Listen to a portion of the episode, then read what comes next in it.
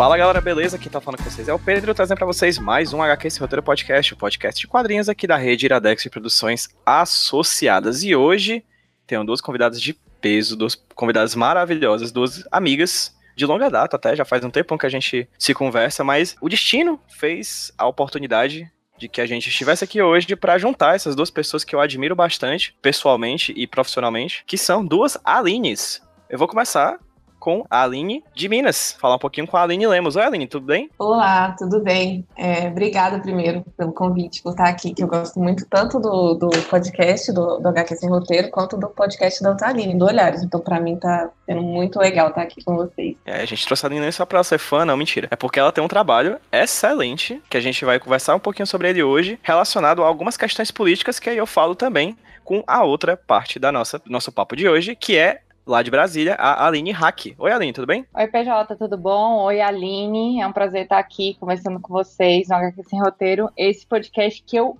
amo muito desde o início aí do do Olhares, o HQ Sem Roteiro é uma referência para mim como podcast, como produção de conteúdo, e eu tô super feliz de estar aqui conversando com vocês. É, que fofo, depois eu te passo o cachê, tá bom? Sim, vamos lá. É, é um ridículo mesmo, né? É de coração, viu, gente?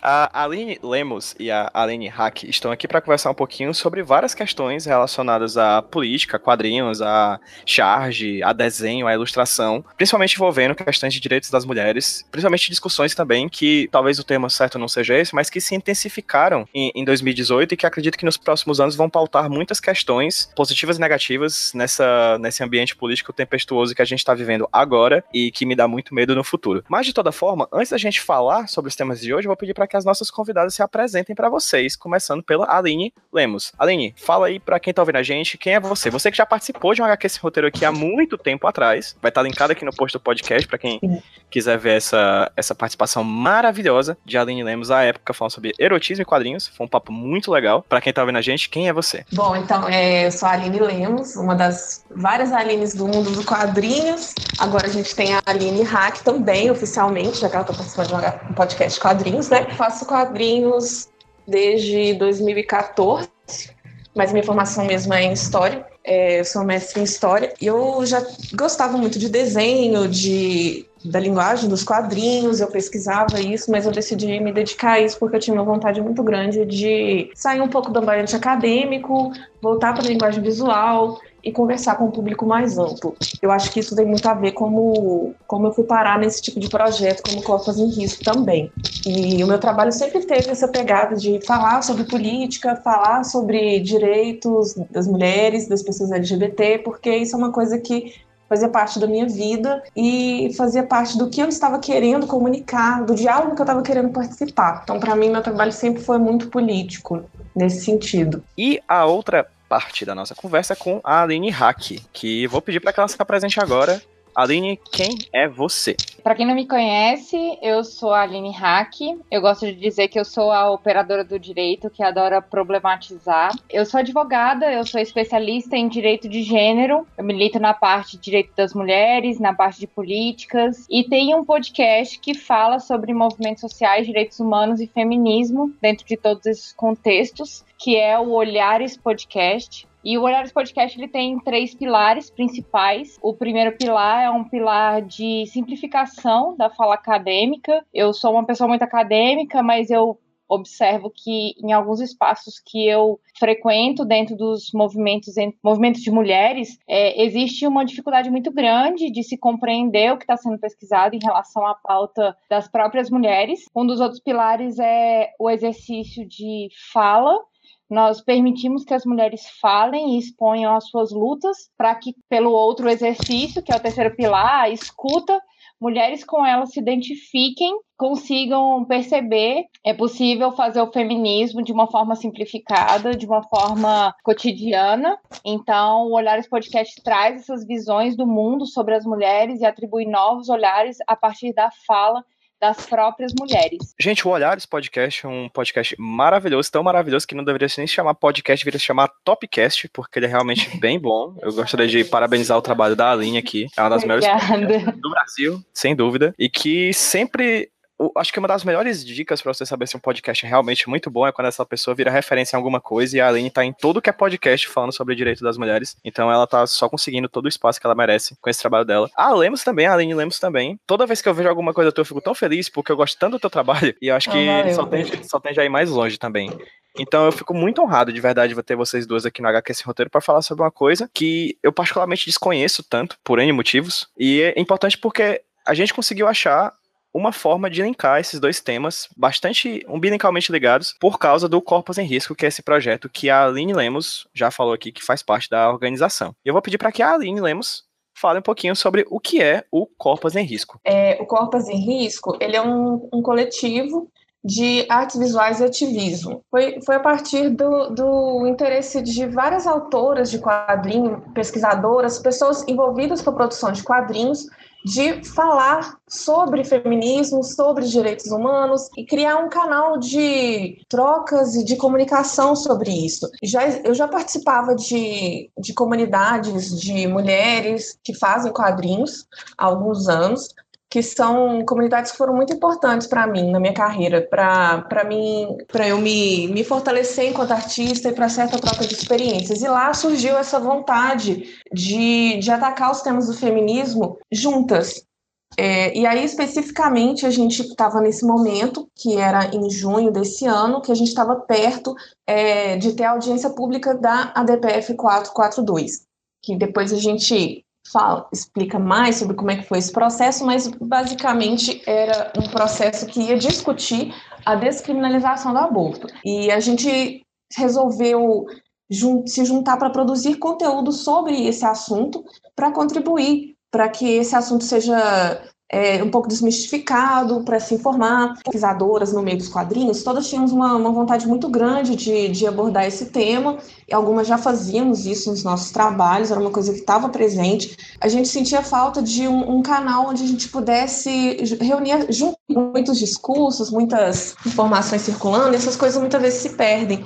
E a gente também precisava de um, um, um certo uma certa troca de, de conhecimento, de, de parar e aprender sobre esse assunto e comunicar sobre esse assunto. E ele não é um grupo de mulheres, ele é um grupo feminista de mulheres e pessoas trans, porque a gente tinha interesse de, de se reunir enquanto pessoas que estão desprivilegiadas nesse sistema de, de, de, acesso a, ao poder de fala, ao poder de comunicação e criar essa oportunidade para a gente juntas aprender e colocar essas coisas em discussão. Então foi esse o ponto de partida e foi muito inspirado pelo movimento das argentinas, porque é, a Argentina também estava vivendo um processo parecido de discussão nacional sobre esse tema é, da, da, descriminalização do aborto e lá na Argentina elas criaram o Linha Peluda, que era um, um coletivo também feminista para discutir essas questões é, da descriminalização do aborto. Como a gente já tinha certas redes de comunicação, certas comunidades, e já estávamos produzindo sobre esse assunto, a gente resolveu se reunir, porque aí a gente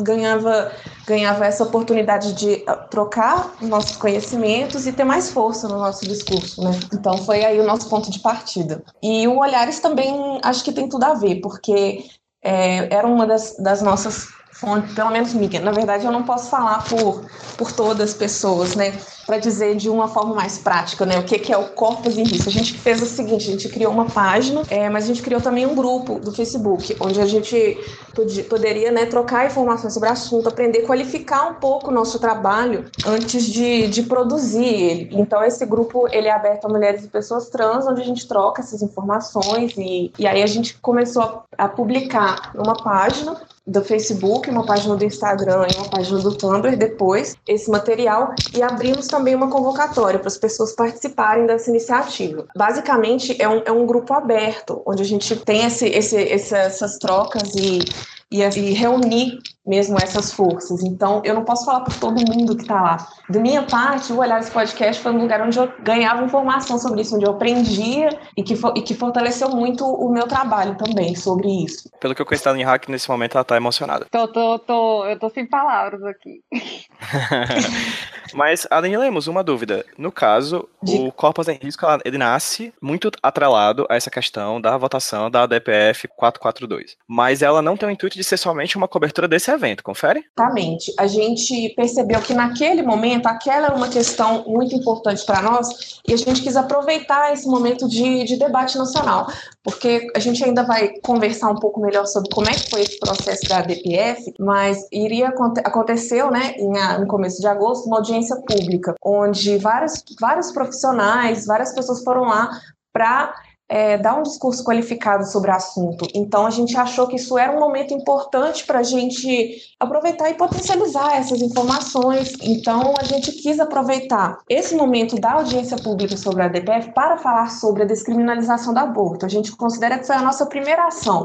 A gente acompanhou a audiência pública, a gente fez cartoons sobre ela, a gente fez é, quadrinhos informativos, transmitindo o que estava acontecendo lá, mas também outros, outros discursos que, que a gente recebeu, é, qualquer coisa que que tivesse a ver, que alguém quisesse publicar sobre o assunto, a gente estava na chamada aberta. Mas a gente tem interesse em, em, se consolidar como um coletivo de, de artes visuais e de ativismo do feminismo de forma geral. A gente tem interesse também em continuar produzindo outras ações, é, tudo que tem a ver com a informação sobre o feminismo e o debate. Perfeito. Fala um pouquinho já com a Alan Hack. A gente falou aqui a DPF 442, a DPF 442, a gente falou várias vezes esse termo. Mas o que seria essa ADPF 442, Aline? A ADPF é uma ação constitucional, é um processo que se chama Arguição de Descumprimento de Preceito Fundamental.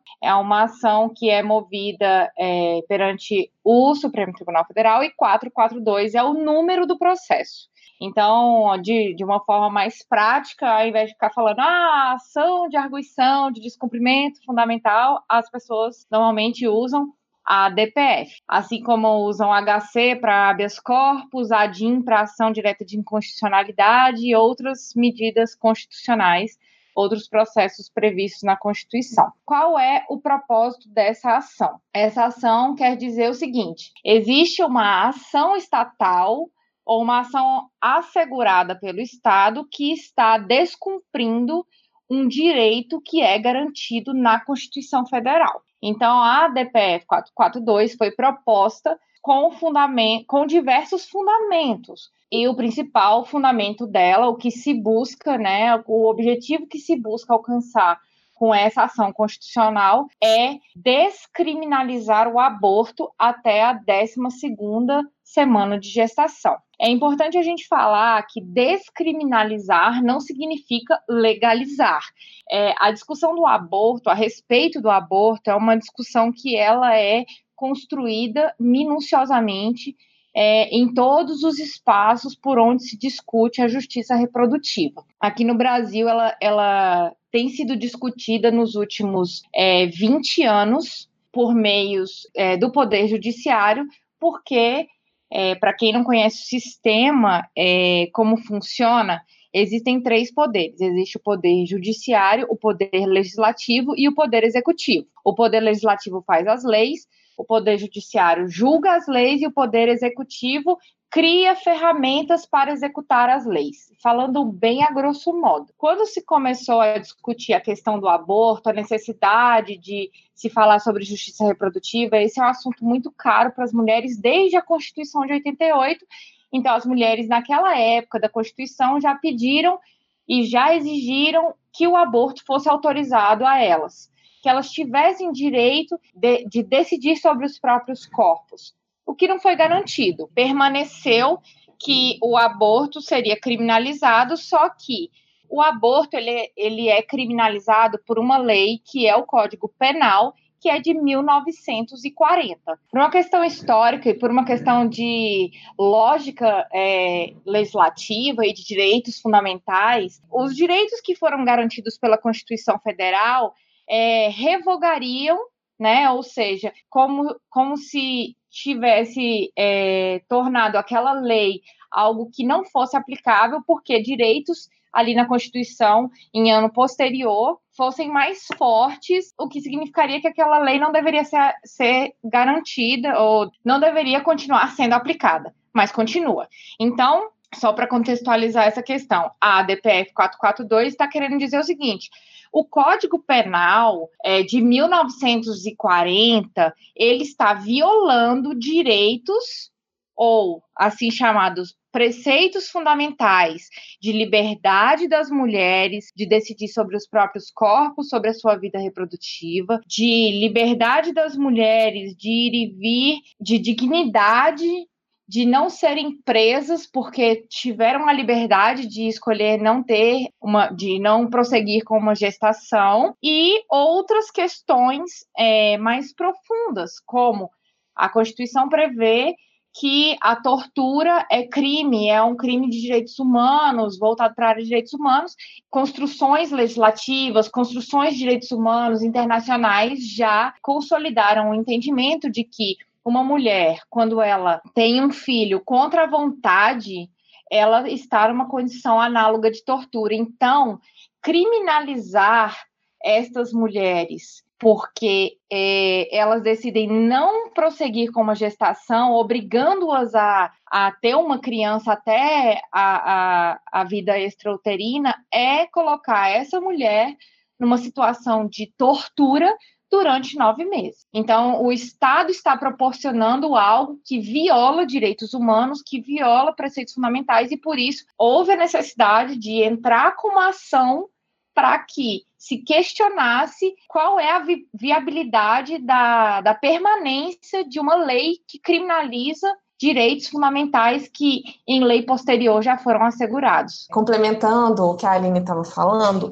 sobre essa ação, então é, esse é o conteúdo da ação, né? Questionar o Código Penal por criminalizar o aborto. E aí então essa ação ela é apresentada ao Supremo Tribunal Federal. O que aconteceu em agosto foi uma audiência pública que o Supremo Tribunal convoca para discutir essa ação.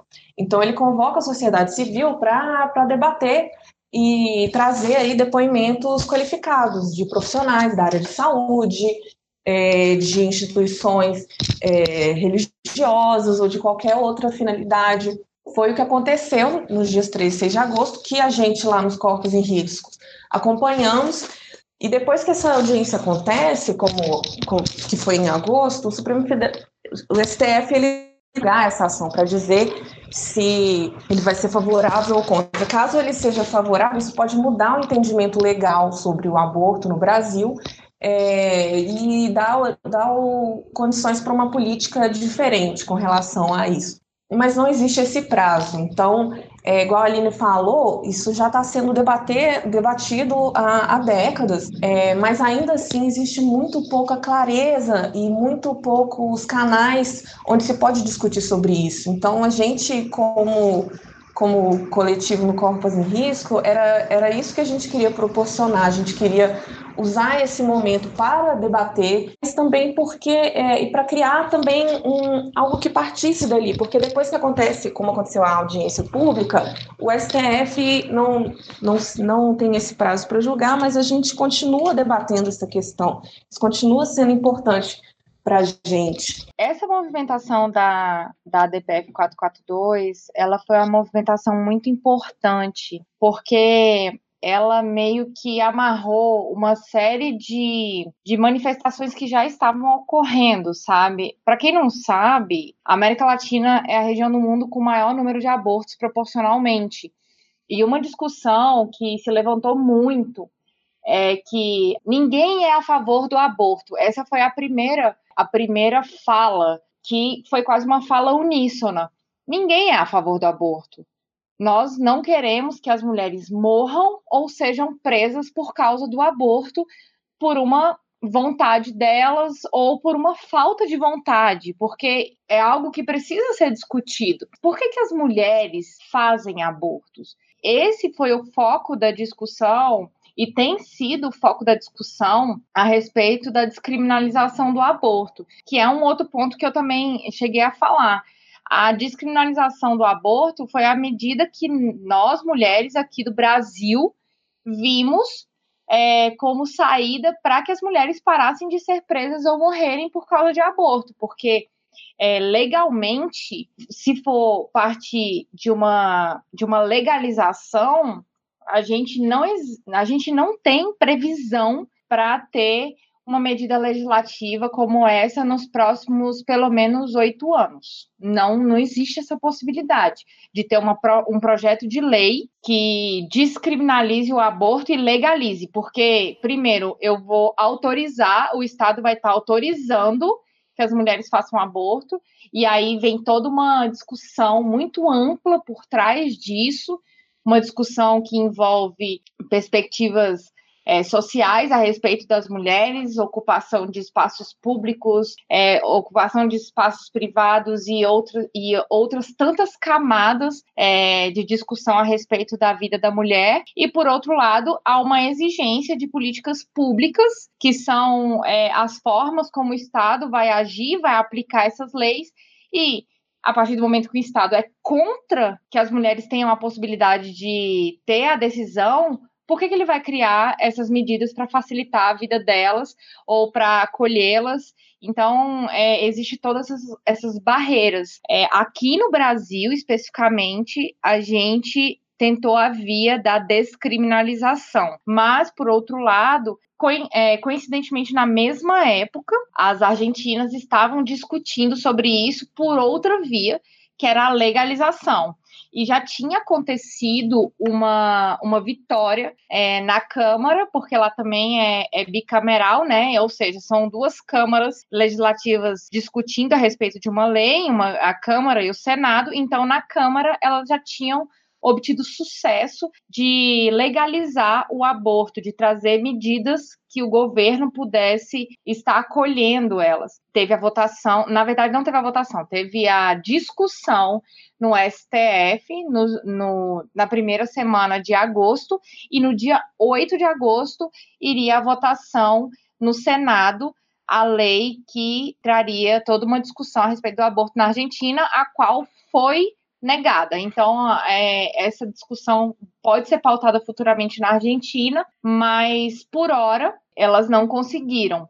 Então, novas estratégias têm que ser formadas para é, é, essa pauta voltar voltar a ser votada dentro desses espaços legislativos. Já que no Brasil, não. Aqui no Brasil, a gente está buscando um outro caminho depois a gente conseguir êxito em aborto, é, em possibilidade de aborto de anencéfalo, né, que, é, que são os bebês sem cérebro, e posteriormente o STF tratou em uma discussão extensa de bioética a respeito de quando começa a vida, quando não começa, o que, que é um zigoto que não é para tratar da questão de genoma, de fertilização in vitro, e isso tudo foi uma construção de, de justiça reprodutiva. E, posteriormente, quando se conseguiu um habeas corpus, que é um, que é um, um processo para liberar as pessoas que estão é, presas é, de uma forma arbitrária, seja porque é, já escoou o prazo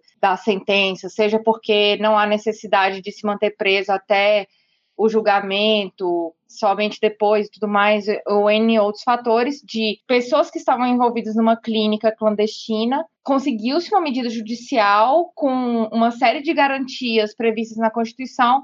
As mulheres falaram: olha, estrategicamente, a gente já discutiu o suficiente no STF para, quem sabe, conseguir uma via de acesso para que as mulheres deixem de ser presas e mortas em decorrência de aborto ilegal. Então, a partir do momento que, que isso for julgado e se tiver um julgamento positivo em favor das mulheres, essa ação ela tem força de lei.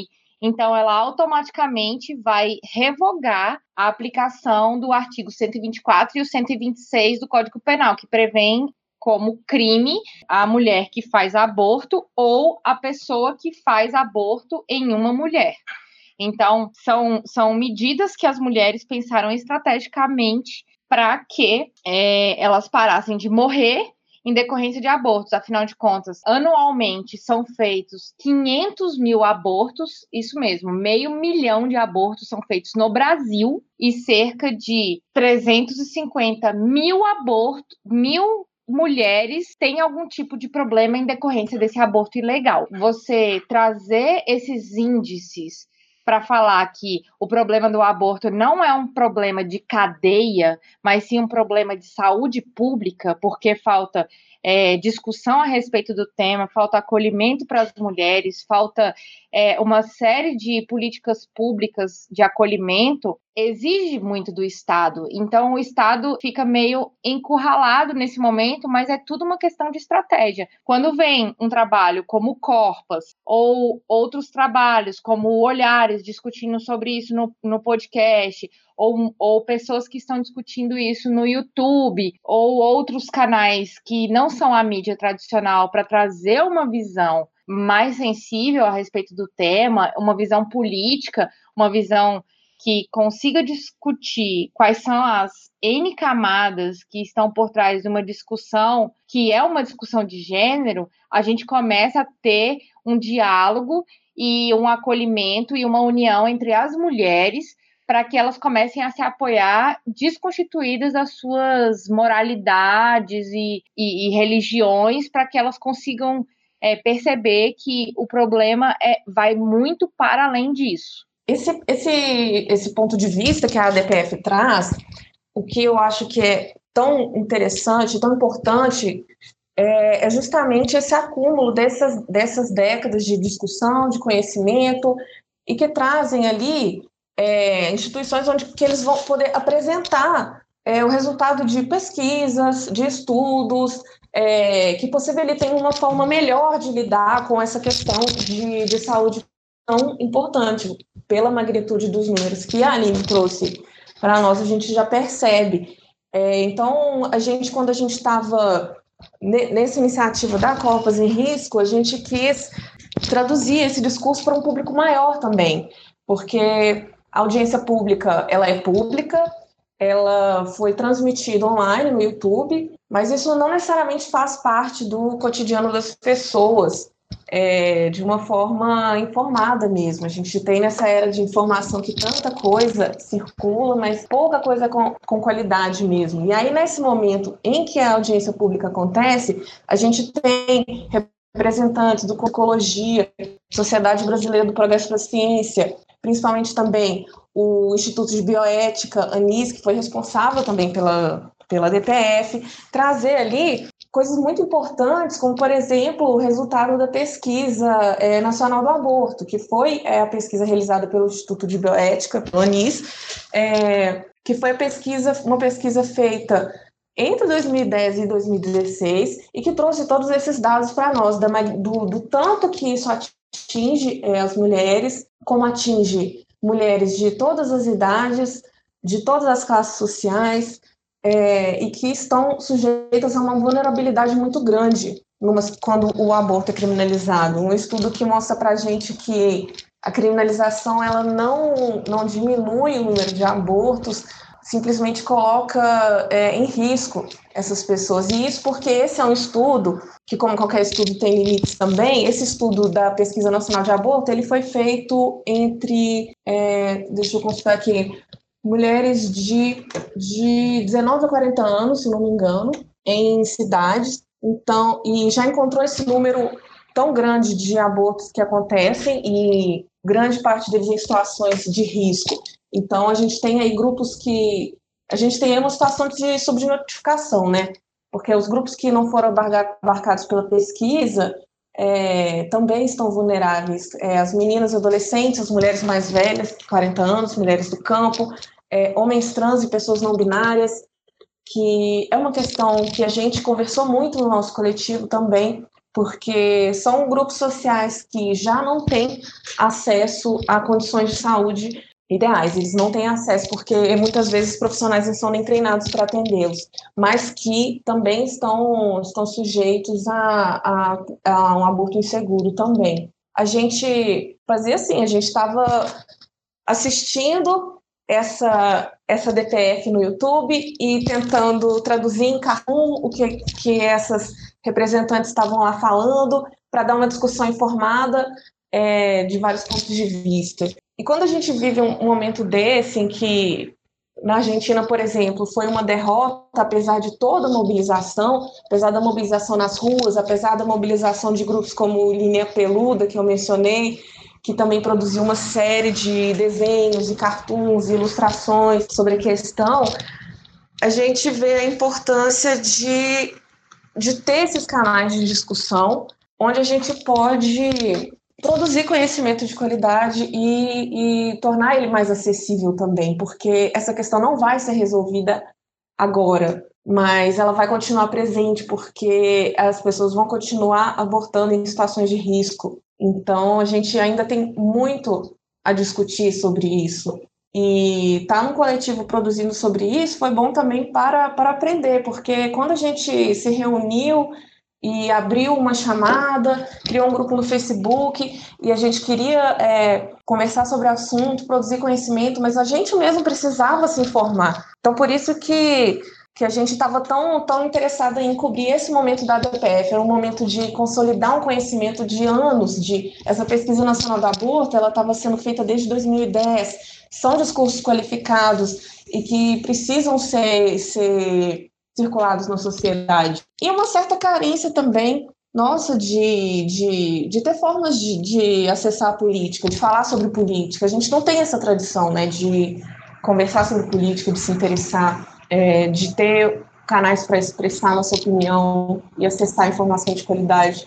Por isso também que o Corpus ele não, não, não, necessariamente se limita a essa questão da descriminalização do aborto ou mesmo da DPF para mim ele foi um, uma oportunidade de, de de estar tá com, com pessoas que, que me, me, me ensinam e desenvolver meu trabalho mesmo. Perfeito. Eu queria aproveitar, Aline Lemes, que você já falou aí sobre, sobre como era o procedimento, de como vocês faziam os trabalhos para Corpas, e queria que você enfatizasse talvez um pouquinho mais sobre isso. Primeiro, como é que era o procedimento que vocês tinham em relação a esse. Porque eu lembro que, que quando rolava as discussões era muito rápida a produção de vocês, assim, vocês não demoravam nenhum dia direito para conseguir já fazer uma série de cartoons, tiras e quadrinhos sobre os temas que eram discutidos, assim, era uma produção quase em tempo real. Não vou dizer que em tempo real porque é impossível fazer isso em desenho, mas vocês produziam com uma velocidade muito grande. Eu queria saber como é que era o procedimento de vocês vocês como coletivo em relação a isso, da ideia da produção da tira ou da, da charge até a, a publicação nas redes sociais. E eu queria também que você enfatizasse talvez um pouco mais uma coisa que você só falou por cima, que era sobre a importância que você vê desses esforços coletivos de desenho, né, de ilustração diante de um tema tão importante quanto esse? É aquela pergunta que você faz para todo mundo: por que quadrinhos, né?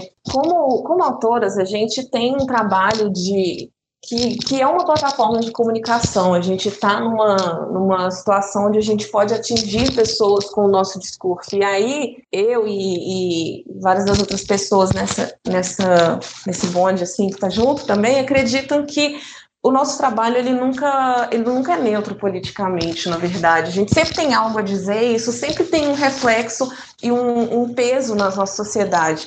Então a gente acredita que a gente, a gente acredita que isso queria, devia ser algo é, usado em nosso favor. A gente tem consciência do poder de comunicação que nós temos, nós somos comunicadoras, sejamos desenhistas ou pesquisadoras ou roteiristas, mas a gente tem um a gente tem um, um, poder nas nossas mãos e aí a gente queria usar isso ao nosso favor e de forma de forma límpida, né, de forma clara. Várias de nós já trabalhamos nos nossos trabalhos essas questões políticas porque são as questões que nos tocam e não dá muito para você separar. Eu sou uma quadrinista, mas eu também sou uma pessoa que tem um útero e que estou sujeita a, a estar criminalizada caso eu precise de fazer um aborto. E isso isso afeta as nossas vidas diariamente. Então, a gente decidiu que a gente queria é, colocar isso no nosso trabalho e em prol de uma discussão qualificada, uma discussão aberta e franca. Então, por isso que a gente resolveu fazer é, o Cortas em Risco. Foi um trabalho em tempo real, sim. A gente estava, a gente criou esse, esse grupo no Facebook, onde a gente trocava texto, a gente tentou fazer uns, uns grupos de, de estudo mesmo, para nos informar sobre a questão, porque também a partir do momento que a gente está atacando esse assunto tão delicado, tão polêmico, é, com tantas informações, a gente precisava dessa qualificação. E a gente assistiu juntas. Às vezes a gente estava conversando no chat, ouvindo, e a gente é, era tocado por aquela fala, e a gente falou, não, essa fala ela é muito importante para mim, eu quero amplificar ela. Então eu eu eu estava ouvindo a Débora Diniz falando, e eu estava desenhando ela ao mesmo tempo. Aí nossas, alguns cartões saíram um pouco com erro ortográfico, porque eu acho que foi também uma certa é, vontade represada nossa de, de dar força a, a essa questão. Então, foi esse foi uma uma ação que nos tocou muito, nos mexeu muito e foi tudo, tudo um pouco em cima uma da coisa e da outra. E ao mesmo tempo a gente estava promovendo essas discussões é, antes já da DPF, né? É, combinamos de produzir sobre a sessão para dar visibilidade a essa questão, para multiplicar os discursos que estavam sendo trazidos lá, que eram discursos muito qualificados. A, a, gente, até hoje, a gente não teve a chance ainda de fazer um balanço de tudo que a gente produziu. A gente ah, sim, que eu ia falar é isso, que a gente estava produzindo sobre a DPF, mas a gente também abriu uma chamada e várias pessoas mandaram quadrinhos sobre o assunto, porque eles tinham coisas a dizer sobre o assunto, sobre a legalização do aborto, sobre o feminismo. Então a gente publicou ali mais ou menos 56 quadrinhos, ou cartoons, ou, ou ilustrações sobre o, sobre o assunto, e mais da metade eram diretamente sobre a, a audiência pública, então, ali a gente retratou algumas das falas que estavam acontecendo, algumas pessoas fizeram ponderações, algumas pessoas trouxeram mesmo o, alguma parte da fala que estava acontecendo ali.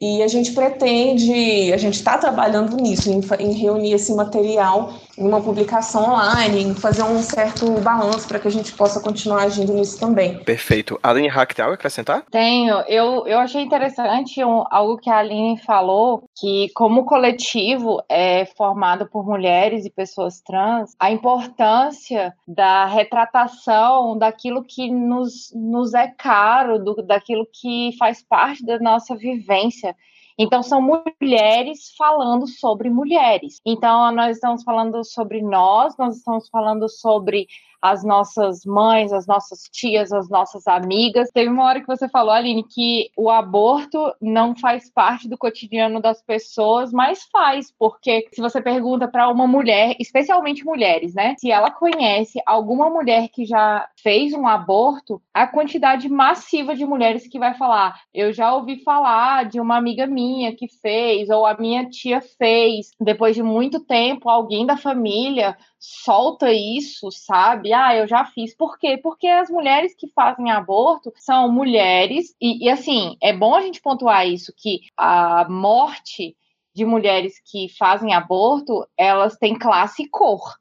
Então, as mulheres que são as maiores vítimas do aborto inseguro hoje no Brasil são mulheres negras e pobres. Porque as mulheres ricas, as mulheres que têm condições, elas conseguem fazer um aborto numa clínica, mesmo que clandestina, mas com algum tipo de segurança. Elas conseguem adquirir um remédio abortivo por 5, 6, 10 mil reais antes que isso comprometa a saúde dela. Nós, mulheres, estarmos falando sobre nossas dores ou as dores de outras mulheres com as quais nós identificamos, esse é um processo muito importante. E daí a importância do Corpus também, que eu acompanhei a produção na época da DPF, dessas mulheres trazerem as suas dores. Eu, eu lembro de um quadrinho específico, eu estava até procurando ele aqui, que foi um quadrinho que me tocou muito, que foi transmitido nas Corpos, que é um quadrinho de uma mulher lendo uma mensagem de outra falando: Amiga, a minha menstruação está atrasada e eu estou com medo. Eu estou com medo porque porque essas mulheres elas é, são abandonadas quando se vê em situação de gestação, elas não podem ter uma vida sexual livre e tem outras situações que também foram retratadas no, no quadrinho que também teve uma, uma tipo de um cara falando assim, ah, que história é essa de usar camisinha, você tá me traindo, sabe? E outras falas que são reproduzidas. Então as mulheres são muito vítimas de violência nesse sentido e colocar isso em uma linguagem simplificada, que é um quadrinho, é, eu acho que é de uma, uma expressão política sem, é, sem ressalvas, sabe? A forma que nós temos para conseguir acolher as mulheres, especialmente mulheres negras e pobres, que às vezes não têm acesso à educação, porque criam um, criam dois, criam três filhos, e isso é, é uma realidade. Essas mulheres que abortam, elas não são mulheres jovens que usam o, o aborto como contraceptivo, são mulheres que já possuem filhos, que às vezes são vítimas de violência doméstica, às vezes estão em situação que esse, essa criança foi concebida numa violência sexual dentro do espaço doméstico e tudo isso não é falado. E aí essas mulheres já têm que criar tantos filhos e aí mais um. Então, utilizam-se de remédio que não sabe se, se é um remédio é, dentro das condições, não utilizam dentro do prazo para que não comprometa a saúde delas, que até a própria Organização Mundial da Saúde fala que é, utilizar é, medicamento abortivo até a 12 geração, da, até a 12 semana de gestação, não compromete a saúde da mulher e aí essas mulheres demoram para conseguir esses remédios, vão, às vezes vão praticar o ato lá na vigésima, vigésima segunda. Quando não, utilizam-se é, instrumentos perfuradores, perfurativos, não sei o nome direito, instrumentos cabide, que é, é agulha de tricô, que é uma série, o que elas conseguirem enfiar dentro para romper o útero, para romper ali a, a, situação, e isso também foi, a, foi uma fala da Débora Diniz na discussão da DPF 442, que ela retratou a história de uma mulher que no seu desespero, porque isso é um desespero para essa mulher, é uma dor imensa, é, é uma situação que ela não ela se vê como sem alternativa, ela, a mulher que ela retratou é, utilizou um cabo de mamona. E aí ela teve uma infecção generalizada, sabe? Então, é, colocar isso como algo cotidiano, porque afinal de contas são 500 mil mulheres é, praticando aborto todos os anos, seja é, por meios medicamentosos, seja por meios físicos, faz parte do cotidiano e você conseguir levantar esses dados, colocar essas falas, colocar essa situação por meio de, de uma linguagem simplificada, visual, que possa me tocar ou eu possa passar para uma mulher que esteja numa situação e aquilo ali possa acolher ela de alguma forma é muito importante, na minha opinião. Gente, vindo aqui na edição, na pós-edição, só para falar uma coisinha. Essa fala da pesquisadora Débora Diniz, do Instituto de Bioética, durante a DPF 442, que ela fez no dia 3 de agosto, agora de 2018, é muito, muito, muito impactante. É uma fala muito potente. Por acreditar que ela é extremamente importante, eu vou colocar ela nessa edição do podcast, pô. Naquelas cenas pós-créditos que a gente costuma colocar depois da, da música final, da música que encerra o nosso programa, essa fala dela eu vou colocar na íntegra lá no finalzinho desse podcast que vocês estão ouvindo. Vocês vão ouvir todo esse bate-papo com a Aline Hack com a Aline Lemos e posteriormente, depois da música final, tem lá a fala da doutora Débora Diniz, caso vocês queiram ouvir. Eu recomendo que ouça. E agora vamos voltar pro papo sobre o Corpos em Risco. Acho que eu me embananei um pouco, é, porque eu concordo plenamente com você. O aborto, se tem uma coisa que essa pesquisa mostra que ele faz parte do cotidiano, sim, mas é o que eu estava pensando na hora era mais a questão de não, o que não faz parte do cotidiano são os espaços para falar sobre isso. São ah, sim, com pra, certeza. É, isso são, são, são questões tratadas como segredos, são questões tratadas como tabu, são questões que é, até, é, até o mais básico, né, nem precisa chegar na questão do aborto, mas o mais básico de, de educação sexual, de educação sobre violência de gênero, isso as pessoas normalmente não têm acesso e está cada vez mais difícil e as políticas que estão querendo implementar vão dificultar mais ainda. Então, para nós, a importância era essa mesmo, era de criar canais para poder falar sobre é, e aprender ah, sobre. Até, né? por, até, porque, né, Aline, é a, a partir da, do momento que a gente descriminaliza, a gente pode até não ficar esperando uma medida do governo para que a gente possa ter grupos, porque assim, são grupos que hoje vão discutir sobre é, aborto, eles são grupos que estão discutindo sobre aborto, às vezes na criminalidade. Eu não posso dizer para uma mulher como é que ela vai abortar, porque isso é crime, sabe? É, eu posso trazer acolhimento para essa mulher.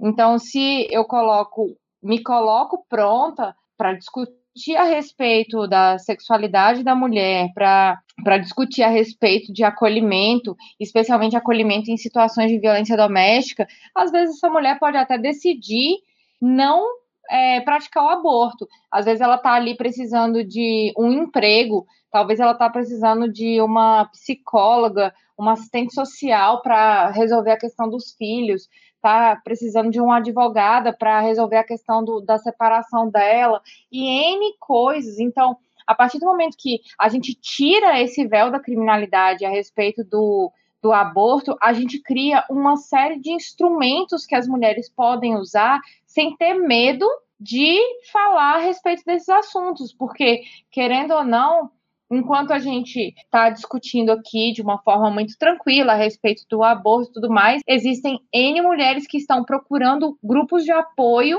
seja para abortar, seja para ajudar alguém que abortou, seja porque essas mulheres têm medo de morrer, essas mulheres têm medo de serem presas. Esses grupos também estão, de certa forma, agindo na criminalidade, porque, infelizmente, estão ajudando mulheres que cometeram crimes. Você poder ter esse espaço, né, é muito importante. E se, se tem uma coisa que eu, que eu trouxe muito, assim, muito forte na minha mente desse aprendizado com essas audiências públicas, é, produzindo sobre respeito, é que a resposta da criminalização ela não resolve esse problema que é um problema de saúde pública que atinge tanta gente, né? Pensando assim, no contexto que a gente vive, onde a gente a gente pode a qualquer momento ter alguma derrota na, na política institucional que vai prejudicar. A gente está tendo, por exemplo, é, a tramitação do, do, projeto da escola sem partido, que vai dificultar uma, uma prevenção, um, um, trabalho nas escolas sobre é, educação sexual, sobre violência de gênero.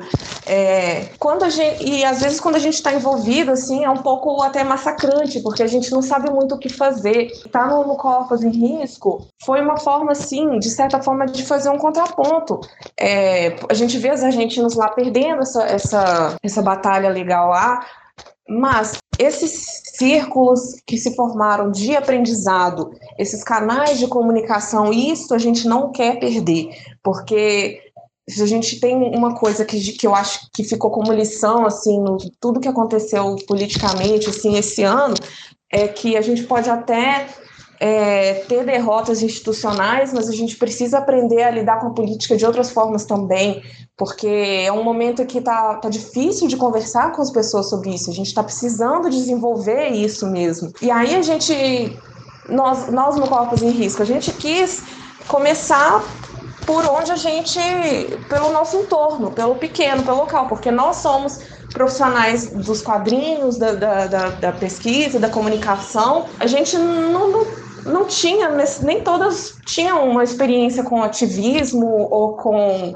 questões de saúde, questões feministas, mas a gente tinha essa vontade de, de, de aprender sobre isso e a gente começou pelo nosso trabalho, que é o nosso contexto. Então, assim, nas nossas redes, pelo menos, a gente pode começar a conversar sobre isso. E é aí que também é, eu acho muito injusto quando tem aquela crítica à, à arte política, ao quadrinho político, é, porque se a gente não pode falar aqui, onde a gente vai poder falar então? Sobre a, a DPF, no caso, aquela reunião que teve com as discussões dos argumentos prós e contras dessa questão do, da, da descriminalização do aborto. Aline, para você, e depois eu queria que a Aline Lemos falasse a opinião dela também, como foi essa discussão? Quais foram, vocês já falaram todos os argumentos, acredito, prós à causa, mas quais foram também os argumentos que foram postos contra? Eu gosto muito de fazer esse exercício de tirar, de sair um pouquinho da minha cabeça de, que, de quem eu sou hoje para tentar ver o lado também das pessoas que são contra essas questões do, da descriminalização do aborto. Eu acho que é essencial também encontrar, tentar entender também quais são esses argumentos contrários, para que a gente possa também ultrapassá-los, superá-los, para poder fazer de fato alguma mudança possível. Por mais que esses argumentos contrários sejam cada vez mais fortes politicamente, a gente vai falar um pouquinho depois sobre o futuro do Brasil aqui. Fala um pouquinho, Aline, para você, Aline Hack, como é que foi a discussão da DPF e quais foram os argumentos contrários que foram postos a, na discussão? Basicamente, foram três pontos, é, foram três pilares aí da discussão contra o aborto. É, existe uma, um discurso pró-vida que é muito recorrente quando se discute justiça reprodutiva. É algo que eles falam que é, a vida começa na, na concepção, quando o espermatozoide encontra o óvulo e tudo mais, que é uma discussão que, com, conforme eu conversei, que eu disse no início, é uma discussão que as militantes feministas já estão é, trabalhando dentro do espaço que elas estão querendo conquistar. Então, essa discussão é, pró-vida, né, é, ela gera um contra-argumento que é beleza, nós vamos defender a vida, e no caso a, a, deles é a do feto, né? Mas nós estamos defendendo a vida de quem? É a vida da mulher ou a vida do feto? Então, é, é o primeiro contra-argumento que é feito em relação ao ponto da, da pró-vida. E essa questão também é, nos leva a, a pensar com muita cautela a respeito de quem são as pessoas que estão defendendo a vida dentro desses espaços, por exemplo, legislativos, ou dentro desses movimentos é, a favor é, dessa, desse discurso. E normalmente são é, pessoas que estão envolvidas com o, encarceramento em massa, o racismo, a morte de pessoas negras e pobres, ou a liberação de armas, e aí você começa a analisar. É provida em relação a quem? Porque é, se for em relação à questão da mulher, né, você é a, a favor da vida dos nenéns ali, né? Mas aí essa, essa criança ela vai nascer, ela vai crescer, aí ela não tem uma política pública, é uma criança que não vai ter educação, ela vai para a criminalidade, ela vai para as drogas, ela vai ser morta. É, pensar nas várias camadas da pró-vida é, e quem é que está defendendo essa vida não é a mesma pessoa que defende a vida extrauterina, sabe? É, não é a pessoa que milita em favor dos direitos humanos, da educação, contra o encarceramento em massa, é, que é muito dura em relação à política de drogas, que é a favor do, do armamento, que também é a favor da diminuição da maioridade penal. Então, você é a favor da vida de quem? Porque uma criança, um bebezinho, um zigoto, que você não sabe nem se vai ter uma vida extrauterina, você é a favor. Então, é, é, é esse o primeiro ponto. O segundo pilar de discussão de quem é contra o aborto se sustenta em uma questão religiosa. E aí é não matarás, né? Aquela máxima de não matarás. E aí o contra-argumento é: beleza, a sua religião diz para não matar, e aí uma mulher que vai praticar um aborto vai cometer um assassinato de um feto. Mas se essa mulher ela não é, não é da sua religião, o Estado não é para ser laico, o que vale não é o meu livre-arbítrio, a Constituição não prega que o Estado é laico, que cada pessoa tem a sua liberdade de escolher a sua religião, inclusive de não ter uma religião, caso queira. Então, essa sustentação de que religiosamente isso é inviável e isso também vem com uma série de camadas morais e vários construtos sociais que colocam a, a mulher em situação de submissão, subjugação, em situação de, de vida privada, de, de que as coisas devem acontecer dentro de casa. Isso aí é tudo construções históricas especialmente religiosas. Então, isso desfavorece a fala da mulher e a fala da busca da liberdade da mulher em relação a todas essas coisas. Então, quando as mulheres decidiram se divorciar na década de 70, isso foi um argumento fortíssimo à época, porque o que Deus uniu, o homem não separa. Só que nós estamos falando de pessoas, nós estamos falando de construções sociais que mudam no decorrer da história. E nós estamos falando de pessoas que não professam a mesma religião. Então, eu, eu é, Aline professa uma religião, e se a minha religião não tem nada escrito não matarás, ou fala para mim que eu tenho a liberdade de fazer isso e eu depois que acerte as contas com quem, com quem eu venero, por que, que você vai. O que, que eu tenho que fazer, o que eu não fazer? Eu não, eu não confio no seu Deus, eu não, não professo a mesma religião que a sua, então, o segundo pilar também cai nessa hora. E o terceiro pilar, aí é um pilar muito duro e é um pilar muito safado, na minha opinião, é falar que é, é a questão econômica. Então, é uma questão sustentada economicamente e, e é a questão de construção populacional. Então, se as mulheres fizerem mais abortos, o país vai envelhecer mais e isso vai causar a longo prazo uma desproporcionalidade em relação a pessoas velhas e pessoas jovens, ou que então isso vai sobrecarregar o Estado, porque as mulheres vão querer abortar, isso vai dar uma carga de dinheiro, de gasto público para acolher essas mulheres dentro do Sistema Único de Saúde, que vai onerar muito mais, e o que já foi comprovado que isso não é verdade. As complicações ocorridas em decorrência de abortos ilegais e, e inseguros são muito maiores e oneram muito mais o Estado, porque o Estado tem que consertar, o Estado tem que fazer uma curetagem que é um procedimento cirúrgico, que é o procedimento de raspagem do útero da mulher. Quando não, essa mulher tem que ter o útero extraído, ela tem que tirar o útero e, e aí ela se torna infértil para o resto da vida.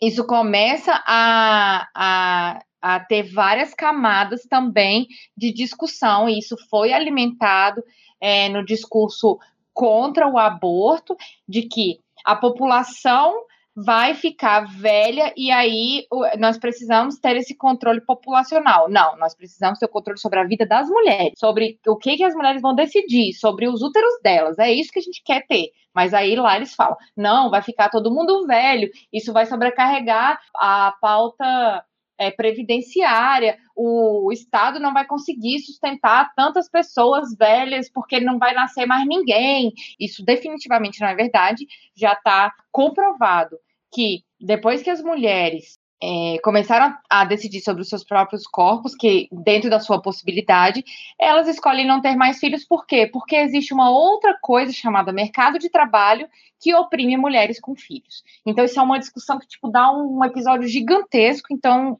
vamos parar por aí, que esse é o assunto principal. O segundo ponto é, e aí, não vem com essa história de previdência de um monte de gente velha, porque isso aí não cola.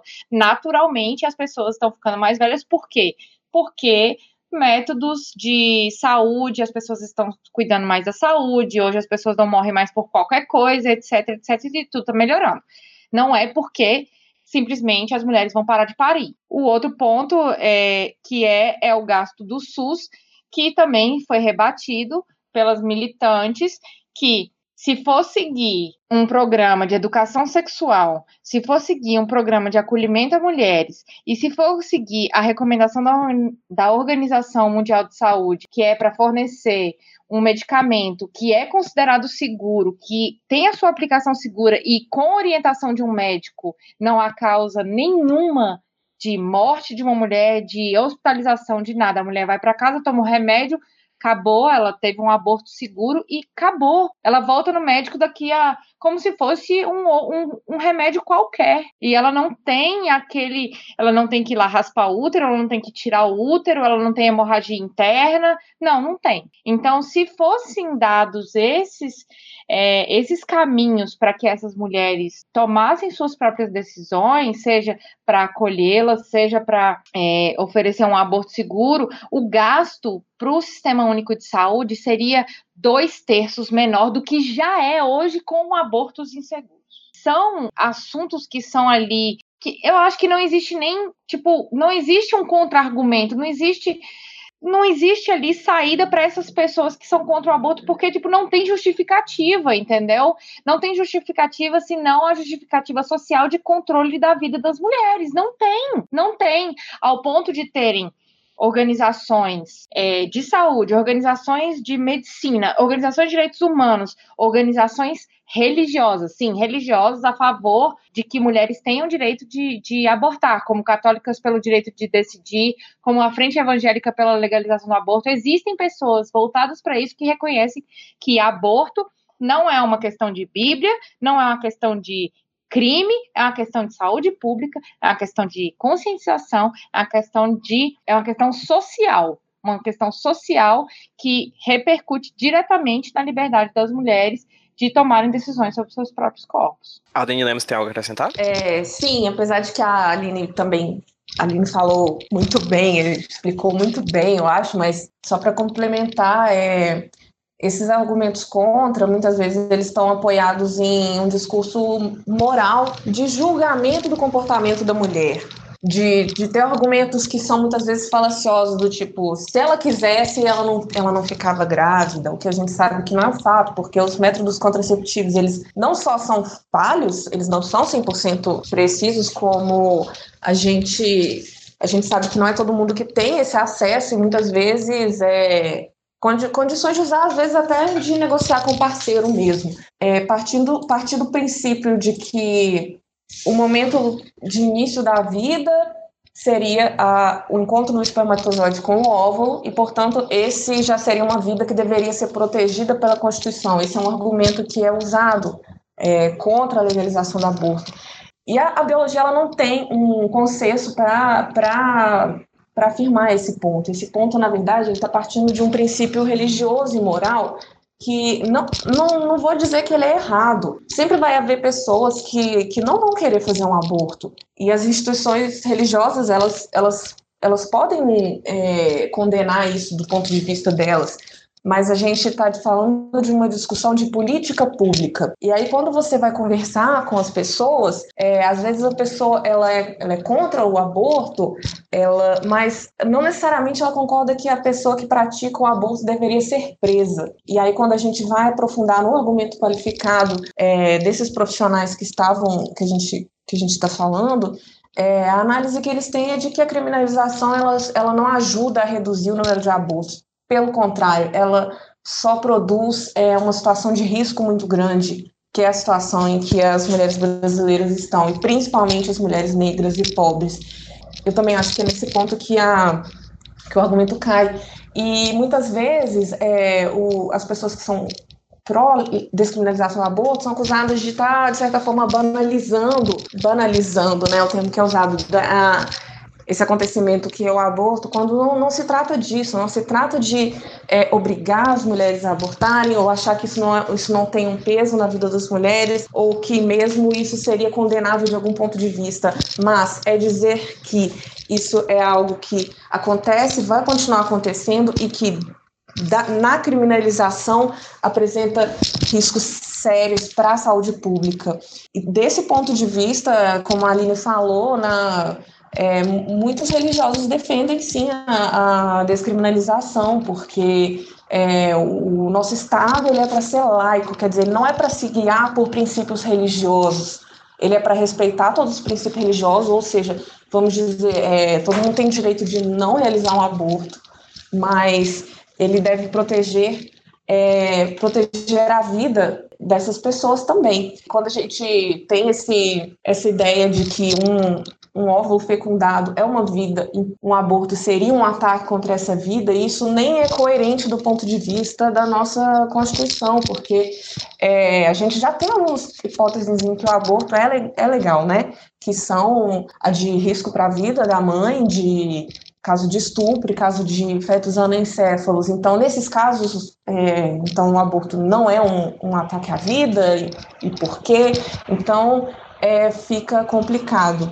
É, eu achei bem legal a Aline ter mencionado sobre os casos de aborto legal, né? Que é um ponto que, que pouco se debate, que existem previsões na lei que autorizam o aborto, como é o caso de estupro, como é o caso de é, risco à vida da mulher, né? São medidas que são autorizadas pela lei, ou seja, a lei também autoriza entre muitas aspas, matar um zigoto é, em situações como essas. E também, uma coisa que a gente não pode deixar de falar é que, mesmo é, existentes essas medidas, que são medidas excepcionais, são medidas que, e, e no caso do, dos fetos anencéfalos também, que foi acrescentado pelo, pelo Supremo Tribunal Federal, ainda existe uma, um discurso moral em cima da mulher que vai fazer esse aborto, existe uma revitima, revitimização e também existe carência de políticas públicas para acolher essas mulheres. Então, às vezes, a mulher meio que passa da hora de ter um aborto seguro, sabe? Por quê?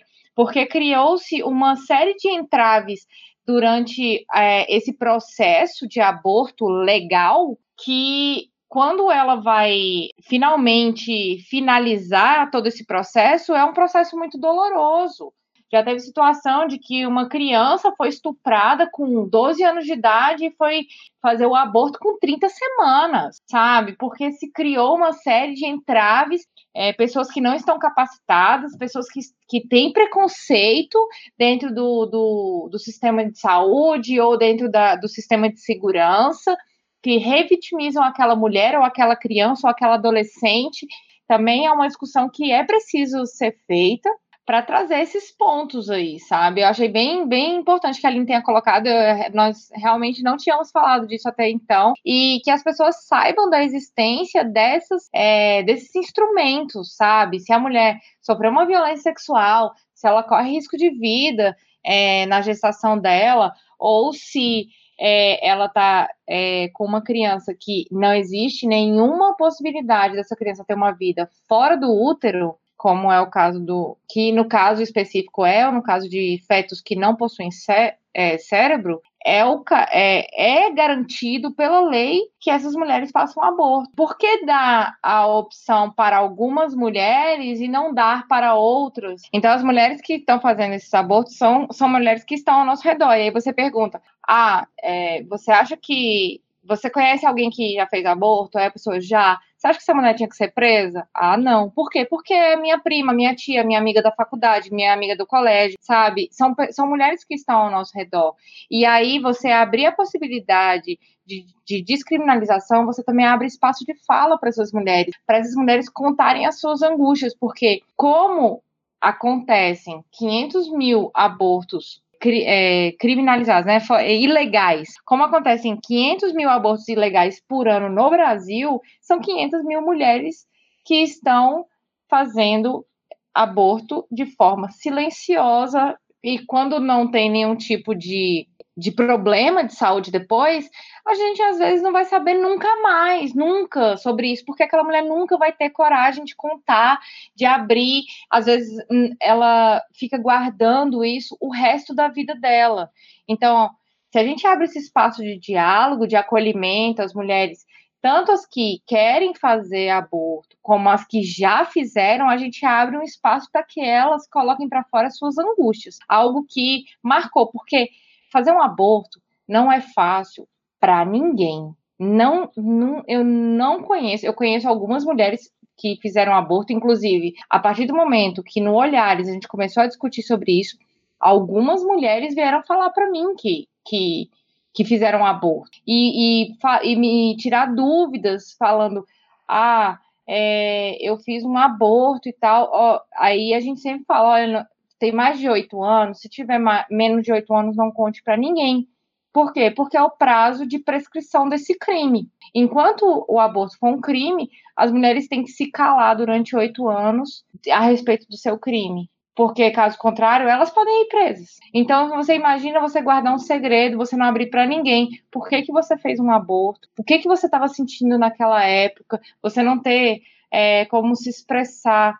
Então, a importância de criar esses canais para a gente estar tá debatendo de forma livre e, e não necessariamente falando mulheres façam aborto, isso, aquilo, não é isso. A gente está querendo criar um espaço de acolhimento, um espaço de diálogo para que as mulheres tenham um mínimo de informação é, a respeito da situação do aborto. Agora, a situação disso não ser mais um crime, isso ainda vai exigir um caminho longo. O processo está sendo é, discutido no STF. A ADPF teve apenas a audiência pública, que é uma medida excepcional, que foram convidadas, acho que foram 30 instituições, foram dois dias de debate. Quem quiser acompanhar, é só jogar é, é, audiência pública, STF, YouTube, vai aparecer o, no canal do YouTube lá do, do STF quatro, acho que uns oito, uns oito links, assim, dia um, dia dois, um barra quatro.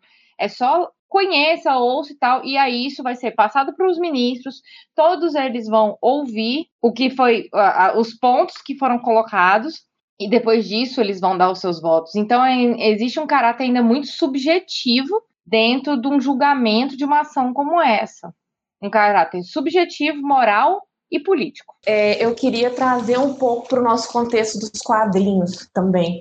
Nessa experiência que a gente teve com a Copa de Risco, a gente viu que várias autoras tiveram é, que enfrentar uma repercussão negativa dos seus próprios públicos, às vezes, também. E aí a gente viu aparecendo muitos estereótipos, muitas visões moralistas que prevalecem é, na nossa cultura mesmo, de que a mulher é a única responsável pela gestação, de que o aborto seria um ato moralmente condenável, nem reconhecendo a existência de pessoas trans e pessoas não binárias que são afetadas por essa questão e que já não, já não, estão, tão, já não estão presentes mesmo na, nas representações culturais. E para isso que, que a gente, por isso que a gente acha que era tão importante a gente falar isso também do nosso ponto de vista e para, para, os, nossos, para os nossos meios, porque a gente já tem uma cultura que, é, em que prevalecem representações sobre essas pessoas que tiram autonomias delas, em que elas não são reconhecidas como sujeitos, e que a vida delas não tem valor. A gente tem mesmo é, até a própria o próprio termo da, da mulher na, na, geladeira, que é aquele estereótipo de uma personagem que só está na história para ser uma vítima, a ser resgatada. E então assim a gente vê que na nossa cultura ainda prevalece muito esses discursos de de desumanizar mesmo a mulher e, e, que, que, são, que são discursos que transparecem também nessas, nesses argumentos contra é, a legalização do aborto, que muitas vezes não são nem argumentos, são simplesmente ofensas, aí a discussão fica difícil. E eu tenho que falar também é, de alguns trabalhos que foram feitos já nesse sentido, como a, a revista Risca, que é um, um trabalho do, da, da Ladies Comics, que é um grupo de pesquisadoras de, sobre a, a, presença das mulheres nos quadrinhos, elas produziram uma revista que chama Revista Risca, é, Memória e Política das Mulheres nos Quadrinhos e elas produziram um artigo sobre o aborto nos quadrinhos. Elas deram uma mapeada no que que, que que existia em termos de representação do aborto nos quadrinhos no Brasil. É, elas vão citar vários artistas, como a Thais Galberto, que é a Olga, psicóloga, que fala sobre isso, é, as próprias iniciativas das argentinas e de outras, é, é outras em outros países, no Chile também, tiveram autoras escrevendo por, é, sobre isso, e na maioria das vezes são autoras mulheres ou trans independentes. São ainda é o espaço que a gente está tá ocupando para fazer, fazer o nosso discurso sobre essas coisas, e que ainda é, de certa forma, ainda sofre uma resistência também. É, porque se o público está acostumado a ver aquela personagem que está ali para ter uma, uma função narrativa secundária e que não é nem humanizada, e isso prevalece na cultura. Então, é muito chocante quando chega uma mulher falando sobre questões polêmicas, sobre questões da autonomia do corpo dela, sobre questões de mortalidade das mulheres é, em primeira pessoa. Isso, isso, isso ainda é chocante. E a gente e um, um dos trabalhos que elas citam mesmo é o da, da Cintia Bonacossa, que em 2014, se não me engano, publicou na Piauí um quadrinho sobre a experiência dela de aborto, e, e elas também fizeram uma entrevista com a Cíntia sobre essa história, e aí a Cíntia comenta, e é onde a gente vê a questão da classe também, porque na experiência dela, como de muitas mulheres de classe média ou alta, ela pôde fazer um aborto porque ela podia pagar por isso, e aí muitas, é, muitas pessoas vão poder pagar por um aborto, mesmo se ele for clandestino, mas se ela não pode pagar, ela vai se recorrer aos métodos mais arriscados e muitas vezes nem vai recorrer à saúde pública para para lidar com as consequências disso, com medo de ser presa. E aí a gente vê aquela questão da, da classe, como isso afeta as pessoas mais vulneráveis na nossa sociedade mesmo. É muito importante que existam esses discursos, esses canais, é, e a gente criar, né, esses, criar essas formas de comunicar, porque ainda é uma resistência muito grande de discutir. Eu queria indicar também a página Políticas no Instagram e no Facebook, que publica cartuns políticos de mulheres de vários assuntos. E já organizaram também bate-papos sobre o assunto e é muito bacana. Tá tão perfeito esse papo que a próxima pergunta que eu ia fazer pra Aline Lemos era exatamente sobre as histórias que ela tinha recebido na página, assim. E ela já falou, então tá tudo ótimo. Tu ia falar alguma coisa, Hack? É, eu ia falar que, Manda. como eu, eu não sou dos quadrinhos, mas é, um espaço também de escuta que foi feito nesse período é, de construção das falas das mulheres é, foi o YouTube. E tem um canal da professora Débora Diniz, que foi a pessoa que, que ficou mais à frente da discussão a respeito é, do aborto no STF, que se chama Vozes da Igualdade, é um canal do YouTube, e elas fizeram uma playlist chamada Eu Vou Contar, que é um espaço que a professora Débora interpreta é, histórias de mulheres que fizeram aborto e, e conta nessas histórias o motivo pelo qual essas mulheres quiseram fazer aborto na época. Então, é, é essa construção discursiva por vários pontos é muito importante essencial para o reconhecimento das, das próprias dores das mulheres um processo de identidade, um processo de identificação social e um processo também de sororidade, eu acho. Primeira, a primeira, acho que a primeira experiência que eu tive falando sobre aborto nos quadrinhos não foi na, na Copas, mas foi no primeiro coletivo que eu participei aqui em Belo Horizonte, que era o coletivo Zinas, era um coletivo de mulheres artistas que faziam fanzines, e foi quando eu comecei a fazer quadrinhos. É, eu não sabia eu, igual eu falei no começo, eu sou formada em história. Eu, eu, depois que eu fui correr atrás de uma formação nas artes, no, na comunicação, mas eu não eu, eu, quando eu decidi que eu queria fazer quadrinhos, eu não sabia o que, que eu ia fazer, como é que eu ia dar vazão. E aí eu conheci o Fanzine, que é essa publicação independente é, de pequena tiragem. Participando desse coletivo foi quando eu comecei a produzir e ver o meu discurso chegando em outras pessoas. E aí nós fazíamos fanzines juntas sobre temas feministas e um desses fanzines foi sobre o aborto. Então, éramos sete, todas nós fizemos é, quadrinhos sobre o assunto e foi muito interessante a experiência de ver esse fanzine, porque o fanzine ele circula de forma diferente, né? Ele não, é, ele circula nem um pouco na internet, mas mais nos nossos meios mais próximos, nas feirinhas. Então é uma coisa mais de mão a mão, de boca a boca, e de ver as pessoas recebendo aquilo e lendo e falando: eu precisava muito ler isso. Ninguém nunca tinha me falado desse jeito, é, ponderado essas questões. E eu passei por isso, eu passei por isso sozinha, e agora que eu tô lendo, isso, isso me levou para outros lugares. Foi, foi uma experiência muito boa para mim. E eu consegui, eu consegui conversar com a minha mãe sobre aborto pela primeira vez, porque eu dei para ela ler e aí a gente teve uma conversa e a gente chegou e foi bem interessante, foi um pouco aquilo, é, minha mãe me falando assim, ah, mas eu não, não sou a favor, eu não queria que você fizesse, se fosse o caso, mas eu também não sabia que tinha pessoas numa situação tão precária que estavam morrendo, eu não quero que essas pessoas sejam presas, será? A gente, eu, eu, eu tomei para mim isso, que a gente tem que, que tomar as nossas ferramentas e, e usar elas ao nosso redor isso dá um certo acalanto quando a gente tem uma situação política caótica e que a gente se sente indefeso e impotente de, de afetar as coisas em um nível, né, é, macro. E que não, que a gente começa de um certo lugar e vai afetando as pessoas e e isso tem reverberações. Algumas das informações que a gente tem, por exemplo, em alguns países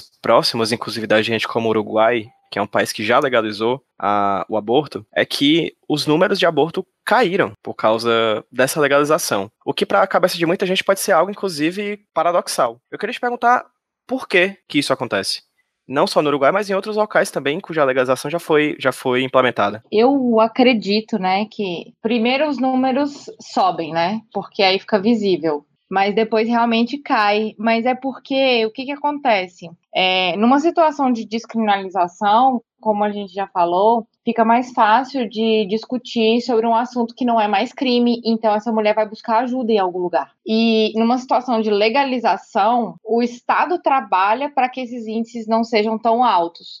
Então ele implementa políticas públicas, ele trabalha é, educação sexual, ele trabalha é, grupos de acolhimento dentro dos espaços de saúde, de segurança. É, então, essas mulheres, elas se informam.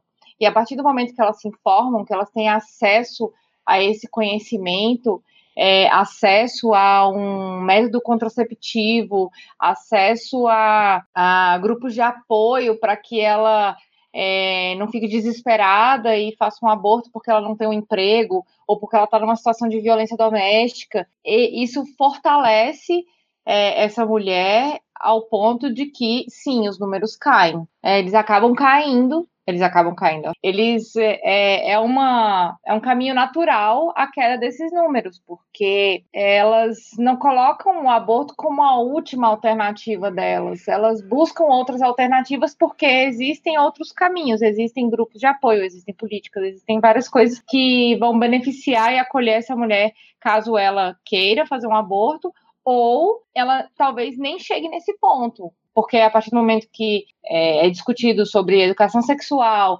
é, é tratado isso num posto de saúde para mães que não querem ter mais filhos, um grupo de saúde discute sobre isso. A partir do momento que é, as crianças e adolescentes é, recebem essa educação na escola, é, esses números naturalmente vão caindo. Então, os números de aborto vão caindo porque as mulheres vão deixando de engravidar por uma, um, um dos, uma, das, uma da, das partes dos motivos, né? Em razão de falha de contraceptivos, ou ausência, ou, enfim, não conhecer esses contraceptivos. E são essas exigências que uma lei normalmente constrói que fazem com que essas taxas diminuam. É, a Aline mais cedo mencionou um caso de uma moça que morreu depois de ter feito um aborto de risco com tal de mamona. Se não me engano, esse também é o caso, essa mesma mulher, ela, ela, esse não era o primeiro aborto dela, e é o caso de muitas dessas mulheres. Então, quando você tem um sistema que, de saúde que acolhe essas mulheres e dá alternativas e cuida da saúde delas, às vezes uma mulher pratica um aborto, mas ela não chega a praticar outros abortos depois também. Então acho que esse é um, um, um ponto também. Ok, a DPF aconteceu, as discussões foram feitas, ah, estamos nesse procedimento que a Aline Hack já apontou reflexão por parte do STF para uma possível legislação em, em, torno disso, e a gente tem um futuro pela frente.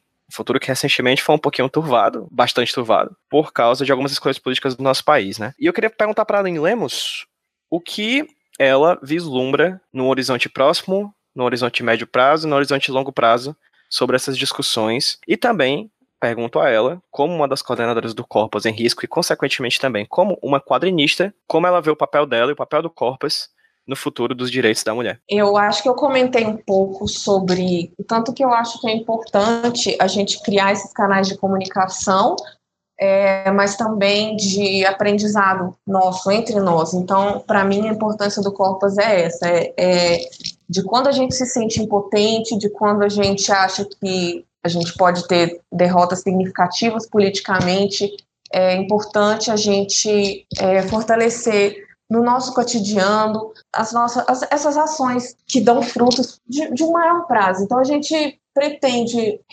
depois de, de, ter feito essa maratona de acompanhar a DPF, a gente deu uma, uma pausa é, na, nas atividades do coletivo, acho que a gente ficou meio com um pouco de ressaca, assim, e aí depois veio as eleições e todo mundo ficou muito atingido também é, por estar envolvido com as discussões, e agora a gente está nesse momento de avaliar o que a gente fez, no Corpus a gente vai fazer uma publicação com o que a gente produziu, porque afinal a gente publicou muita coisa e está tudo solto na nossa página e a gente quer que isso fique como um registro desse momento histórico, para que a gente possa é, acumular esse conhecimento e construir em cima dele. A gente não pretende que vai resolver a questão do aborto, mas a gente está produzindo conhecimento e isso vai ficar.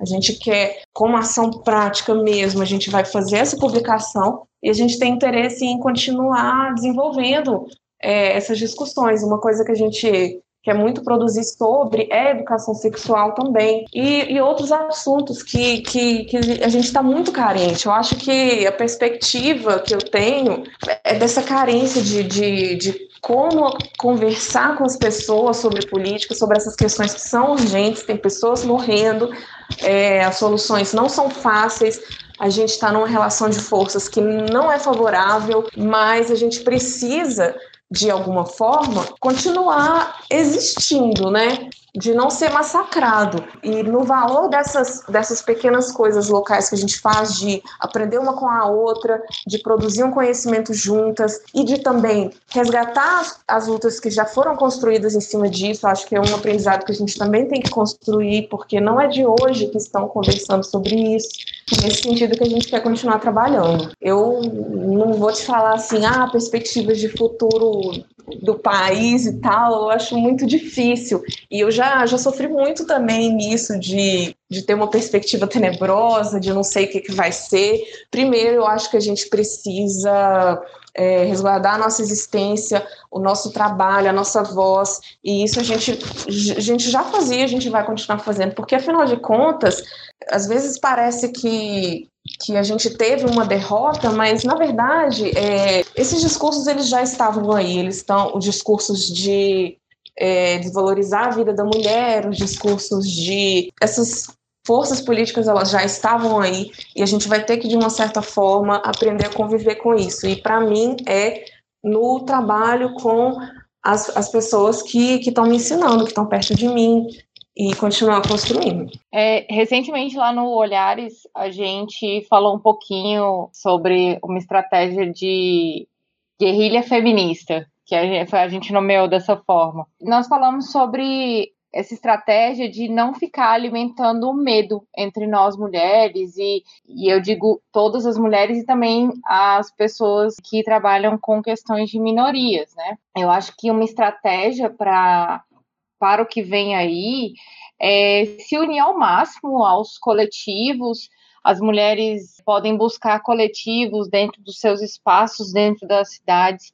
Nós do Olhares falamos muito sobre o, o, ativismo digital nos nossos canais, porque nós acreditamos de verdade que esse é um espaço que pode ser desenvolvido, pode beneficiar as mulheres. Então, caso as mulheres não tenham como buscar acolhimento, é, formas de denúncia é, nos seus espaços físicos, que elas busquem redes de acolhimento digitais que podem é, fornecer é, algum subsídio para elas, para que elas possam se empoderar, para que elas possam buscar juridicamente algumas situações e tal. Eu acho que o caminho do medo não é definitivamente o caminho, sabe? Todo mundo fala, ai, eu tô com medo, eu tô com medo do que vai acontecer no que vem. Calma, gente, não tá tudo perdido, sabe?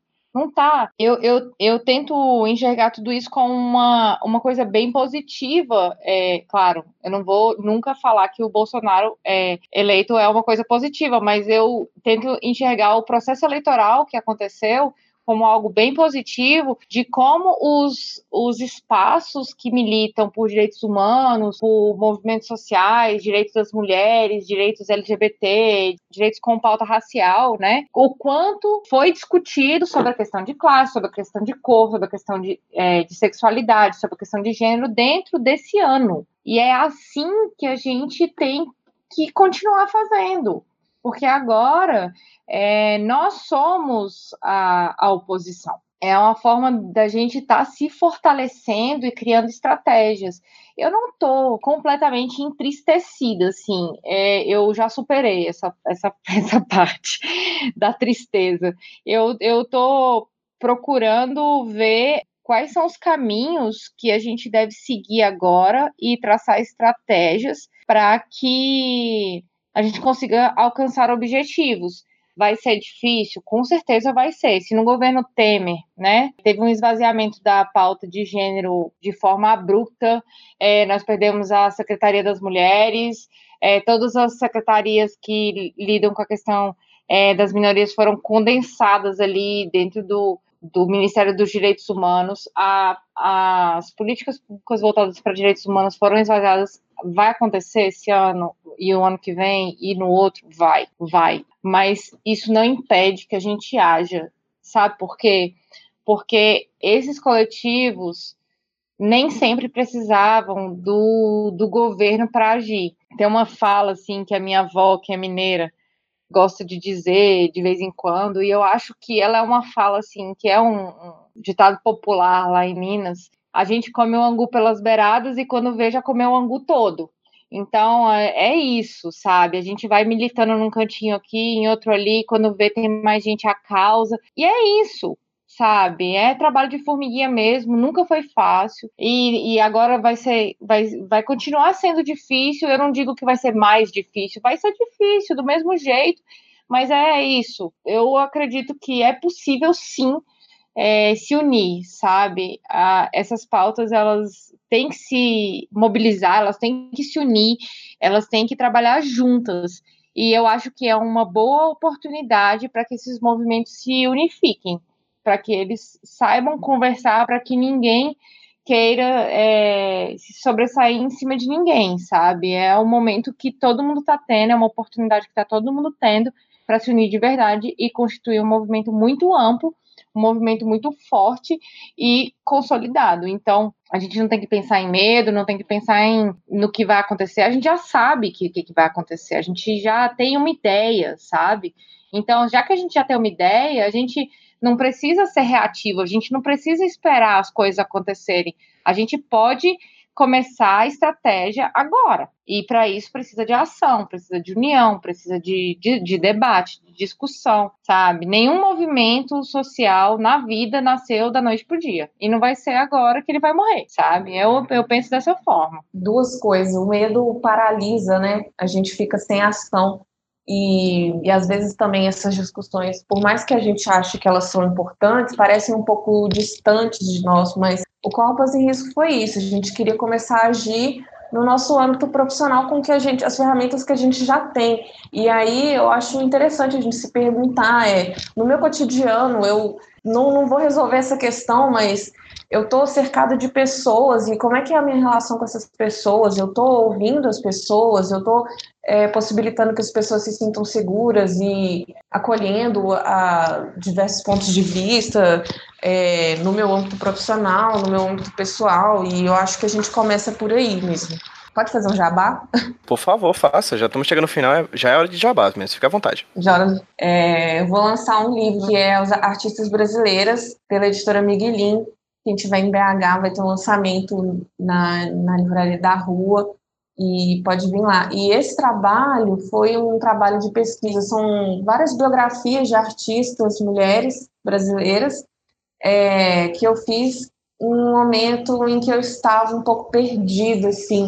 Eu comecei a fazer esse trabalho em 2016 e eu estava precisando saber qual era o meu lugar, qual era o meu lugar é, de fala, e aí eu fui atrás de, das, das que vieram antes, né? Eu fui saber por que da, da, ausência das mulheres na história da arte, foi um pouco daí que eu parti. E aí esse trabalho agora está saindo na forma de livro e está sendo uma conclusão para mim disso. E, e para mim, como produtora de cultura, é isso. Tudo que eu faço não precisa ser necessariamente explicitamente político, mas eu estou trazendo esse ponto de vista e para mim a cultura tem esse poder dessas coisas que vão durar além até desses embates é, que a gente está vivendo agora. Então a gente pode pode se fortalecer assim também. Então eu convido a todas e todos a conhecerem o Olhares Podcast.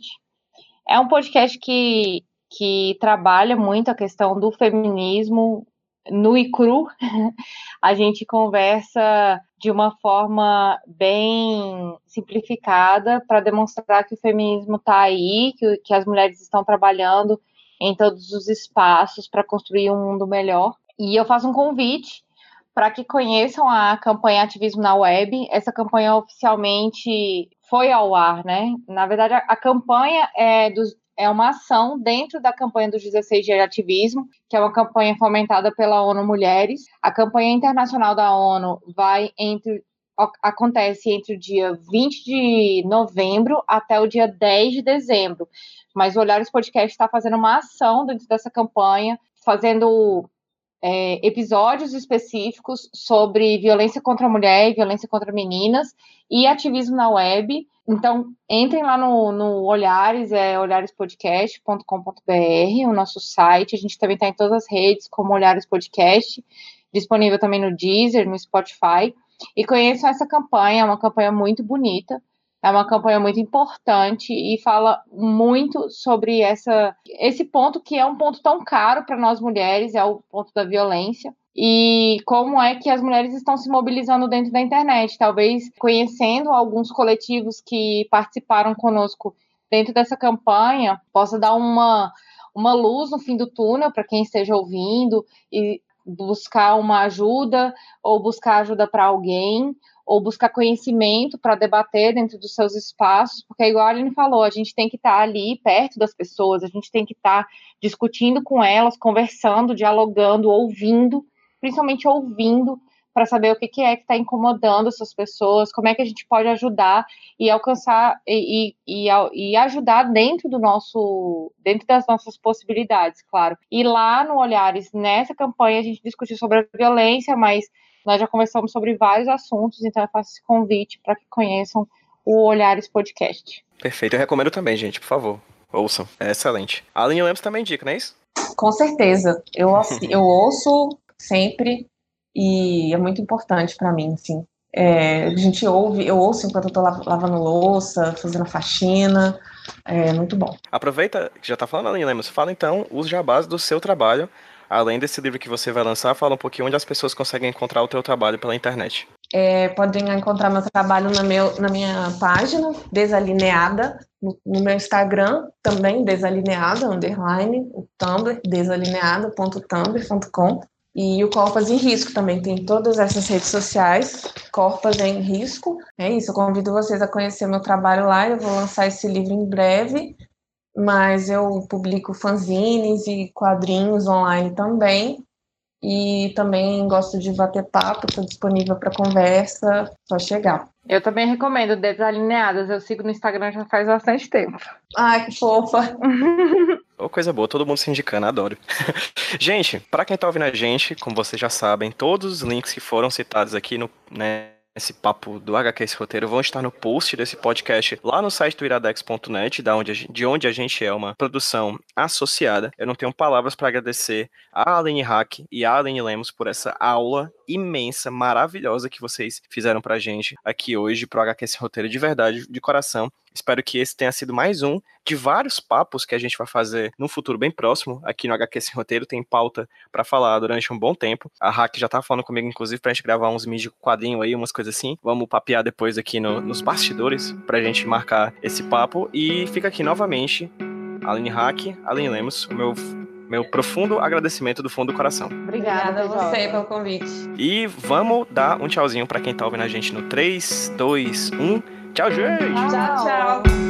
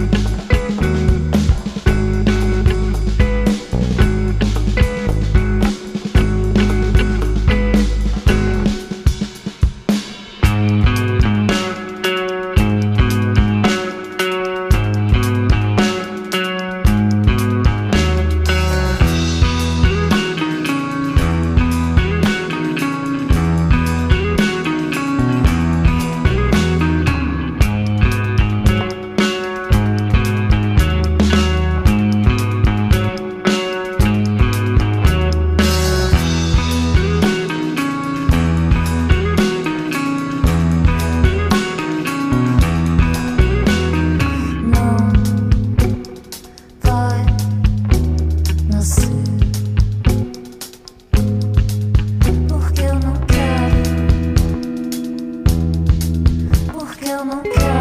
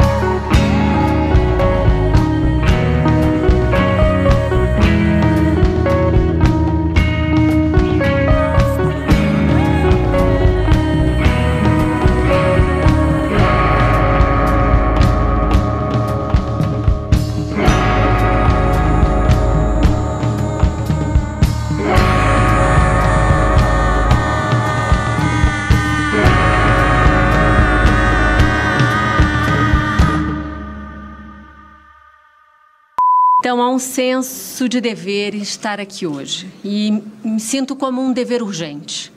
E por isso eu vou tentar responder duas perguntas muito rápidas e objetivas. A primeira é parte da controvérsia que acompanhou essa manhã sobre o que significa e o que deve significar ciência confiável para que essa corte decida a DPF 442. Aquilo que o direito costuma chamar de empiria. A minha primeira afirmação é que nem tudo vale. Os dados não estão aí e eles não falam por si mesmos, ao contrário do que foi dito antes de mim. E a segunda pergunta é qual a magnitude do aborto no Brasil e vou aproveitar e explicar algumas das dúvidas que foram apresentadas por professores nesta manhã sobre questões metodológicas do estudo.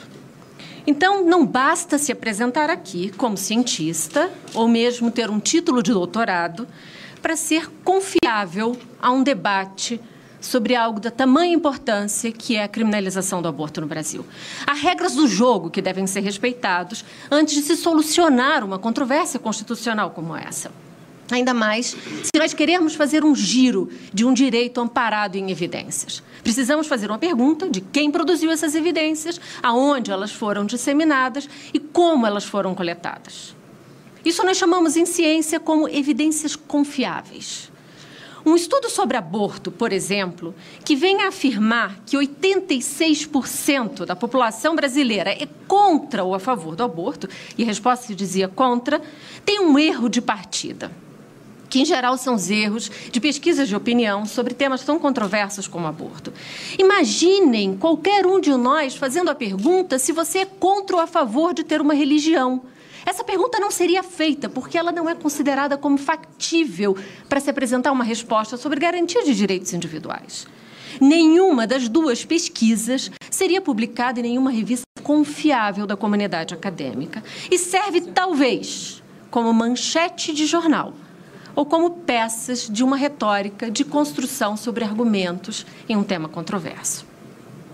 Então, esse é o caso de muitas das pesquisas de opinião sobre aborto que continuamente se fazem referência para dizer o que pensa a população brasileira.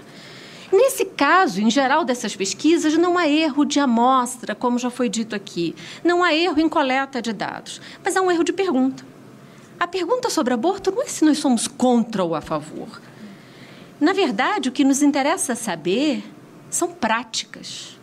Uma mesma mulher que venha responder a uma pesquisa de opinião, eu sou contra o aborto, essa mulher pode ter feito um aborto na vida. Porque há uma expectativa moral de uma resposta correta quando há alguém fazendo uma pergunta inquisitorial como essa. E poderia parecer uma aparente incoerência. Mas eu dou duas razões para explicá-las. Como eu disse, porque há uma expectativa de resposta. A segunda ela é de ordem filosófico-jurídica.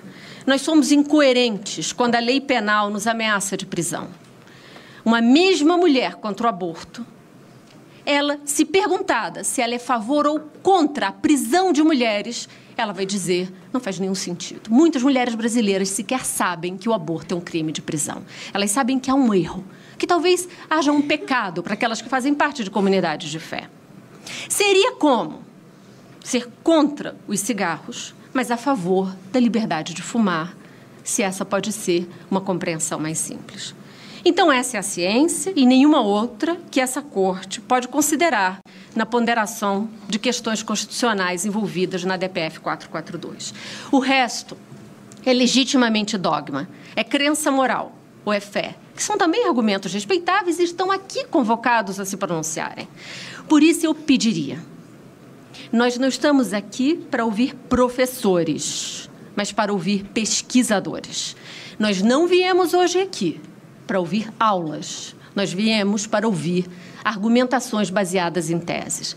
Nós viemos para ouvir autores originais. E o sistema brasileiro tem um sistema que se chama LATES, de publicidade dos nossos currículos. Eu gostaria de ouvir cientistas que tenham publicações originais sobre essa matéria. E eu passo a apresentar o que foi descrito e é descrito como a principal pesquisa sobre o impacto da magnitude do aborto clandestino no Brasil. Magnitude é um mapa que nos diz quem são as mulheres que abortam, qual é o seu perfil etário, qual é o seu perfil racial regional, educacional e religioso, e algumas das consequências da clandestinidade. O estudo foi financiado pelo Ministério da Saúde, realizado em dois momentos da história do país, em 2010 e em 2016 a publicação. A pesquisa se chama Pesquisa Nacional do Aborto. Cobriu o Brasil urbano, 83% da população. 17% das mulheres não alfabetizadas não responderam ao inquérito. E isso significa que os dados que eu passo a apresentar podem ter subnotificação, dado que as mulheres mais fragilizadas são aquelas do ambiente rural e pouco escolarizadas. A população coletada foi entre 18 e 39 anos. Segunda ressalva, nós podemos ainda ter maior número de mulheres que fizeram aborto se nós ampliarmos para as adolescentes e para as mulheres no final do seu pico da sua idade reprodutiva, os 49 anos.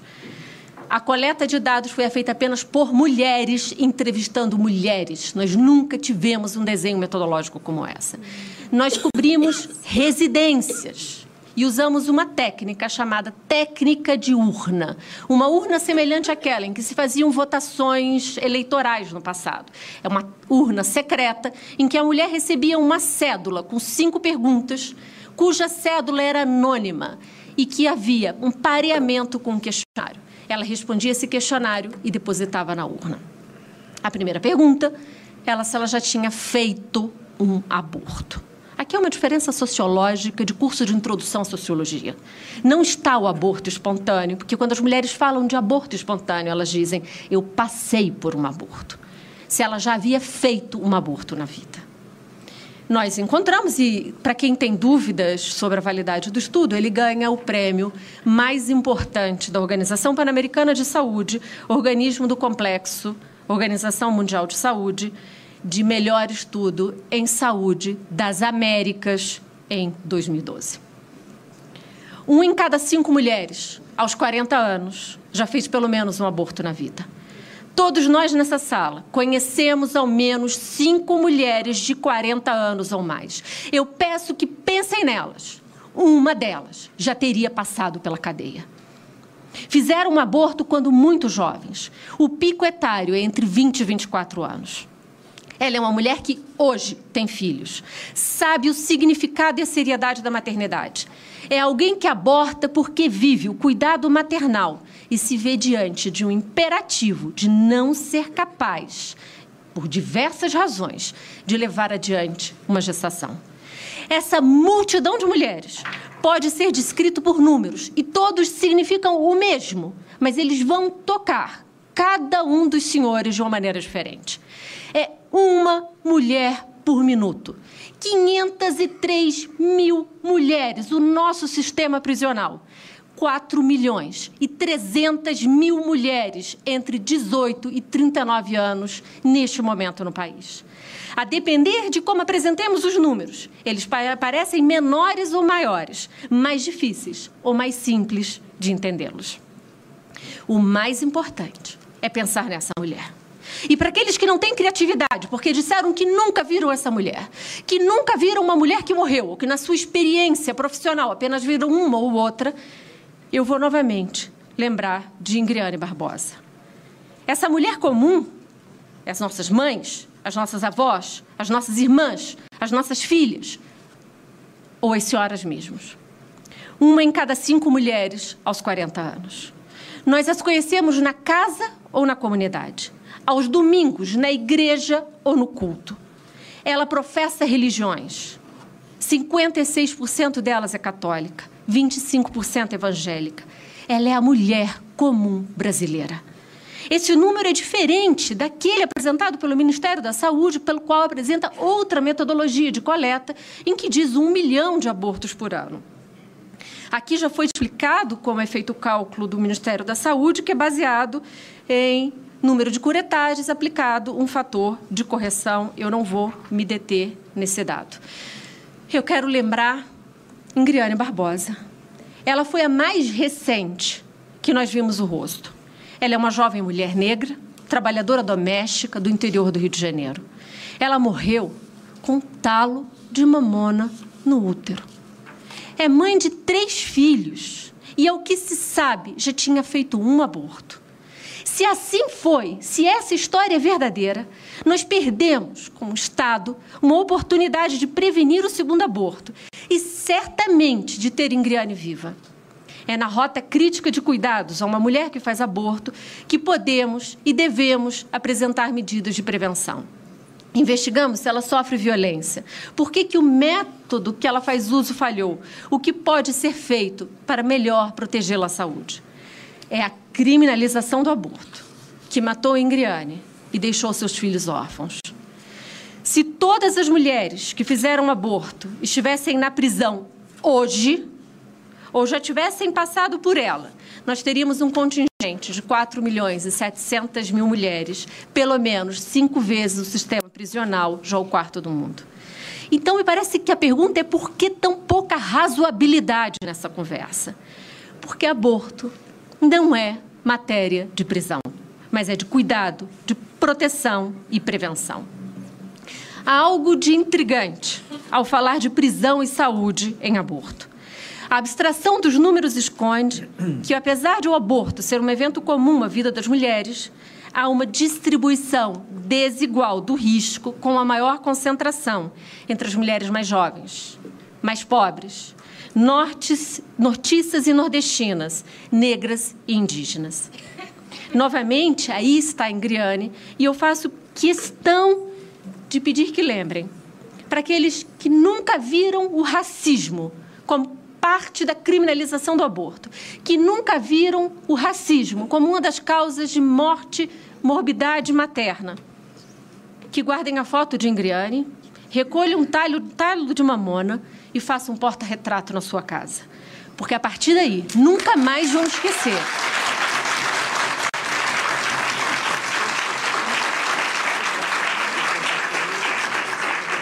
Como eu não consigo esquecer a foto de Ingriane. Não são as mulheres dessa sala de audiências as que correm o risco de morte ou de prisão. Nem as mulheres dos homens bem intencionados que vieram aqui falar em nome da vida ou em nome da dignidade das mulheres. São aquelas mulheres que enfrentam o aborto como uma desproteção integral do Estado brasileiro aos seus direitos fundamentais. Quanto maior a escolaridade da mulher, menor a taxa de abortos, que é um indicativo de como renda e informação são instrumentos eficientes para prevenir o aborto e a gravidade das suas consequências na clandestinidade. Mas se é crime, senhora ministra, como que as mulheres fazem aborto? Metade delas fez uso de medicamentos. Pela Pesquisa Nacional de Aborto, eu não sei dizer que medicamento é este. Outros estudos indicam que é o misoprostol, conhecido pelas mulheres como Citotec. Metade delas fez uso, desses, fez uso de outros métodos que nós desconhecemos, talvez talo de mamona, talvez ervas, talvez clínicas clandestinas.